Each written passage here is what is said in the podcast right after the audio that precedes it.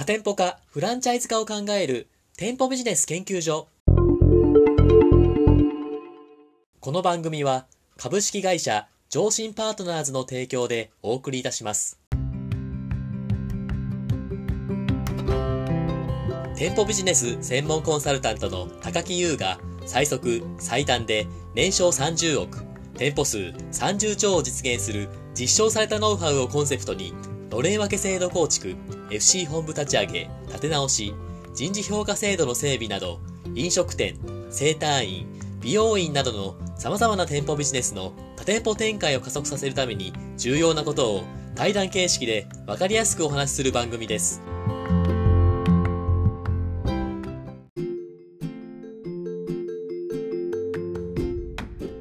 こんにちは、パーソナリティの田村陽太です。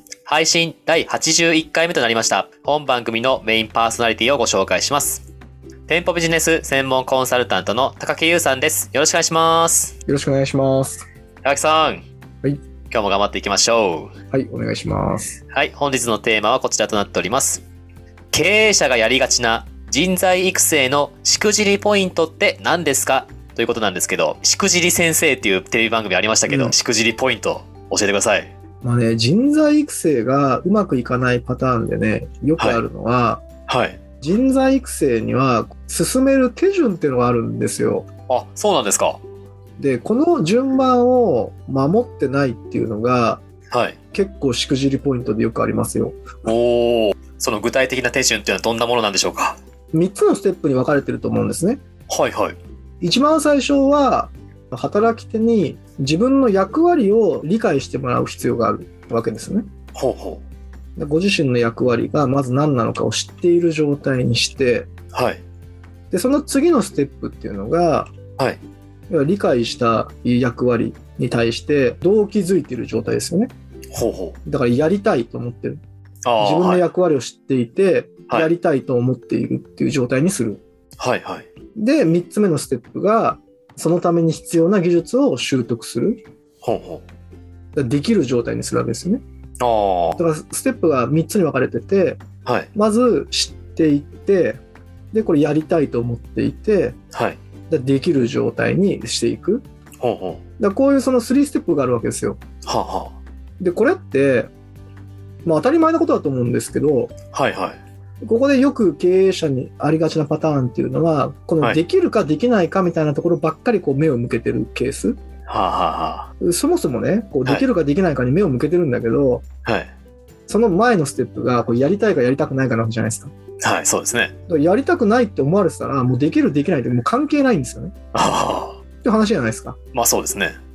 だからまずやりたいっていう状態を持っていかなきゃいけないわけですよ。あでもね、その前にもステップあったじゃないですか。あ。ああ、知りたいっていうか、どんな仕事なのかってことですね。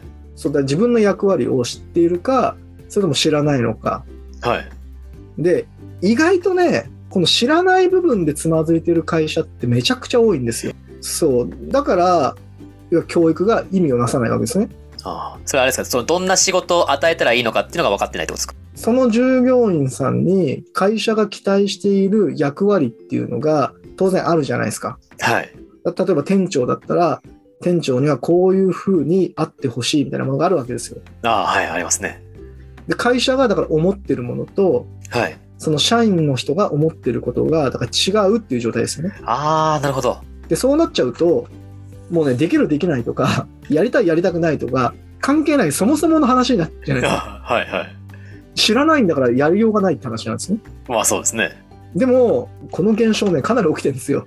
ああ、やっぱ飲食店とか、その店舗経営でも多いですか？いや、多いですよね。店長のことなんて結構あって、はい。だ社長に店長ってどういうふうなね、人になってほしいんですかと。何を期待してるんですかみたいな話をするとはいいろいろ出てくるじゃないですか。はい。でもそれを店長に聞くと、店長は全然そんなこと思ってなくて、ただはいお店をなんかこう、滞りなく運営してればいいって思ってたりするわけですよ。だこれはじゃあ無理じゃないですか。まあそうですね。思いが違いますもんね。そう。だから人材育成っていうのは、このまず手順を守んなきゃいけないっていうお話があって、う。はい。で、人材育成がうまくいかないケースで、だできるかできないかのところでうまくいってないケースっていうのはね、実はほぼないんですよ。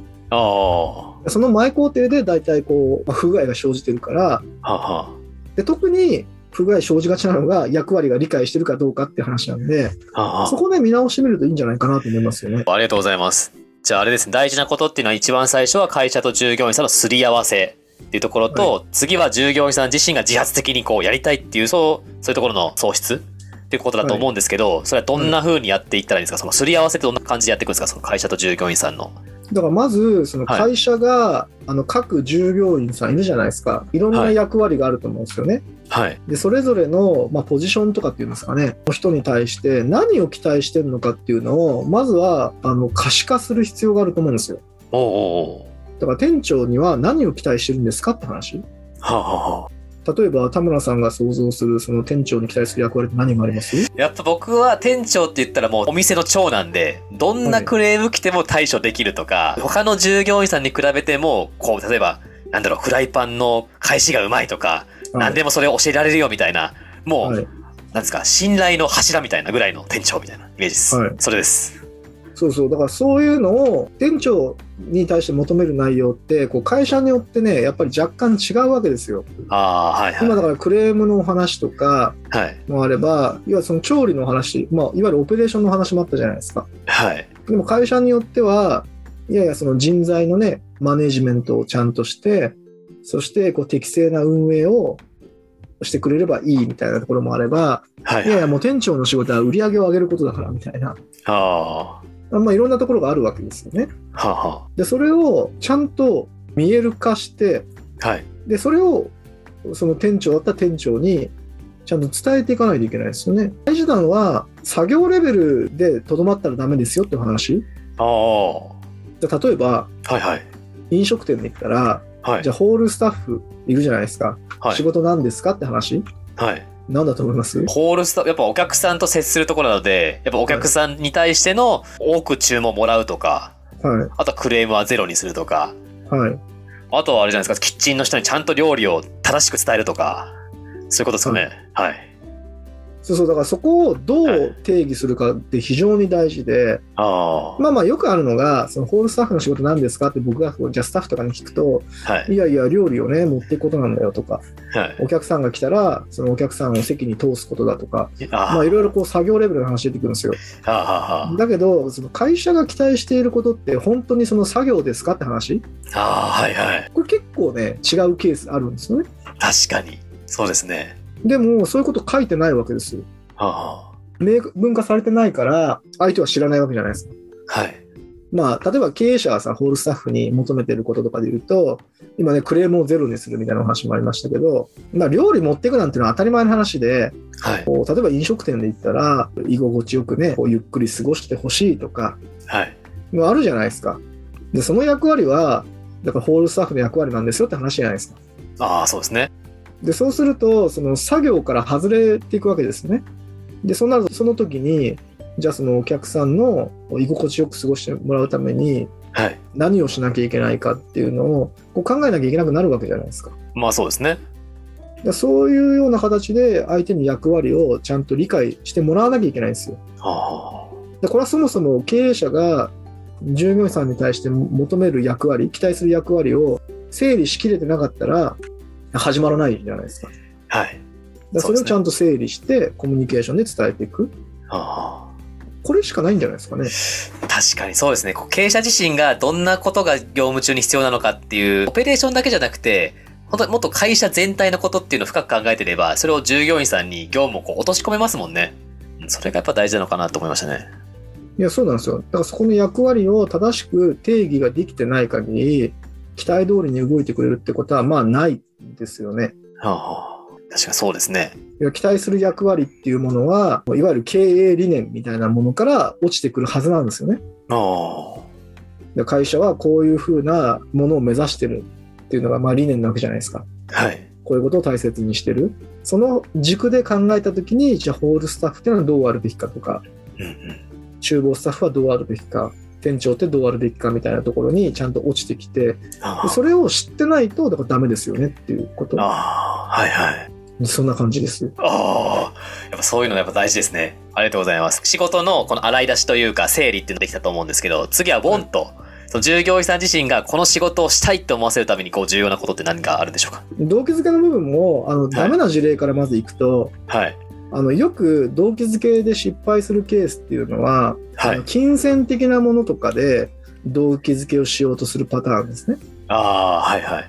だからまあ、こんだけ頑張ったら、賞与をじゃあ払うよとか、はいはい。給料上げるよみたいな。はい。これはよくありますよね。ありますね。嬉しいんじゃないですか？でもそれ。ハッピーじゃないですか？あ、そうそう。だから決して悪いことじゃないんですよ。はい。だけど、その、はいお金に頼ったモチベーションアップというかね、動機づけっていうのは、ほあの、すごいね、大きな問題があるんですよ。なんでしょうかそれは。っていうのは、その、はいお金っていうのは、はい基本的によくね、衛生要因って言われてるんですけど、ほうほこれ何かっていうと、う。はい。まあ例えば給与が上がったりすると、はい。一時的にはね、なんか嬉しいわけですよ。そうですね。だけど、これすぐね、その嬉しい効果ってなくなっちゃって、はい。後に生じるのは、それがね、だから万が一ちょっと下がったりとかはすると、ものすごい不満が生まれるみたいな。あ。はあはあはで衛生要因で、あの、わかりやすく言うと、例えば飲食店行くじゃないですか。あ。ほうほで、トイレ行くじゃないですか。う。はい。トイレめちゃくちゃピッカピカだとするじゃないですか。はい。それで感動しますって話？まあ、綺麗だなと思いますけど、まあ、飲食店といったらやっぱ料理とかの味じゃないですかね。そうそう。だからトイレが綺麗なことで感動する人いないと思うんですよ。はい。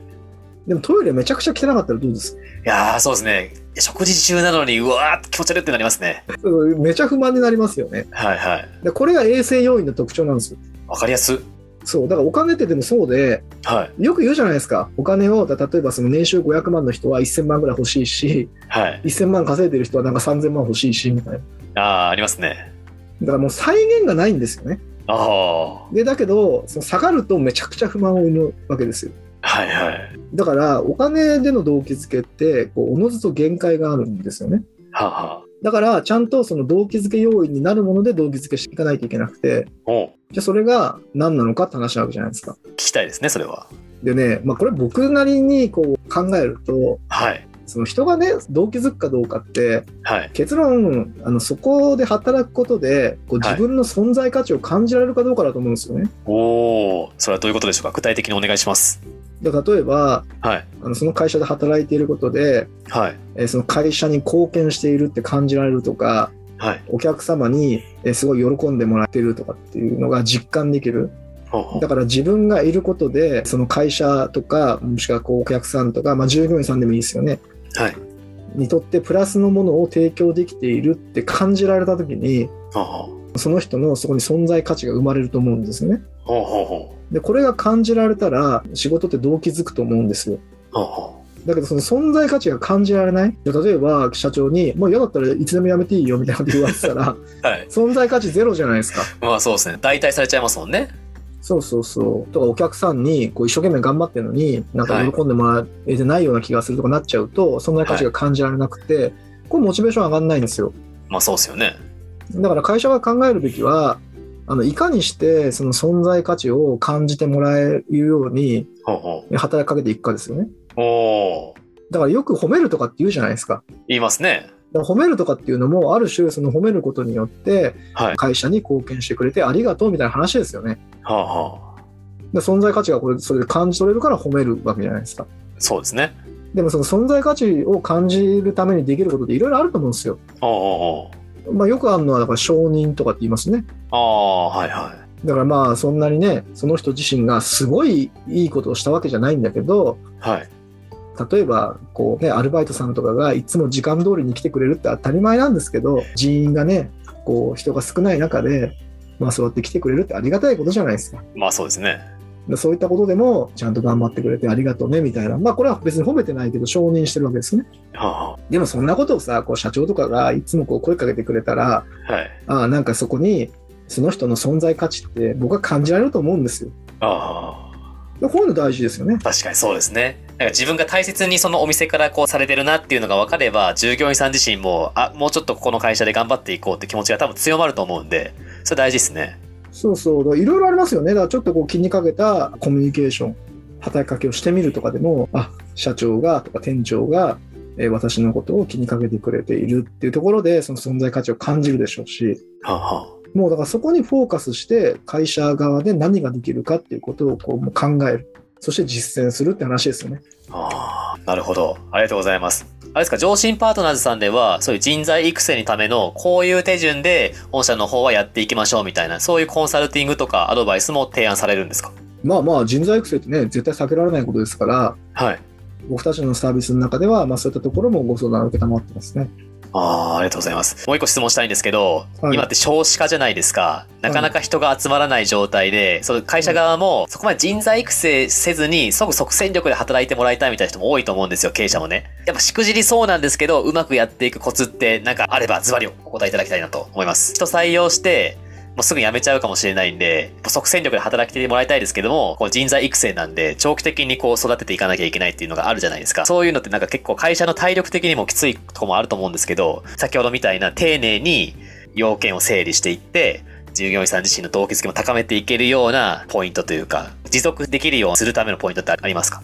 ああ、でもそれはね、多分人材の採用とか、その育成に対して、どれだけお金がかかってるかっていうのを計算したら、多分ね、考え方が激変すると思うんですよ。ああ、はいは基本的にその人材を採用することに多分相当なコストがかかってますし、い。は人材採用した後に、その業務につけるレベルまで育成するの、研修期間とかもあるわけじゃないですか。あはい。まあ、うん百万単位で多分かかってますよね。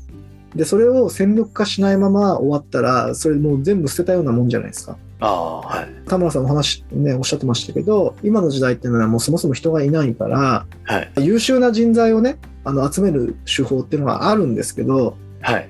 まあ難しいですよね。だからそうじゃない人が来てしまう可能性、だ会社に合わない人が来てしまう可能性ってのもあるわけですよ。そうですよね。でもそれをだから育てられなくて途中で離脱させたら採用費とまず業務に就くまでの研修費も全部捨ててるような話ですよね。ああ、そうですね。でしかもその金額が相当すごい金額になるわけですよ。うん。でそこをちゃんと見たら多分その継続していくことの重要性が嫌でも分かるって話ですよね。ああ、確かに。でそこはねちゃんと計算した方がいいと思いますよ。あの私たちが関わってる会社でも進んでる会社っていうのは1人採用するのにいくらかかってるかとかあその人を育成するまでに一人前にするまでにいくらかかってるかってちゃんと見てるんですよね。あ。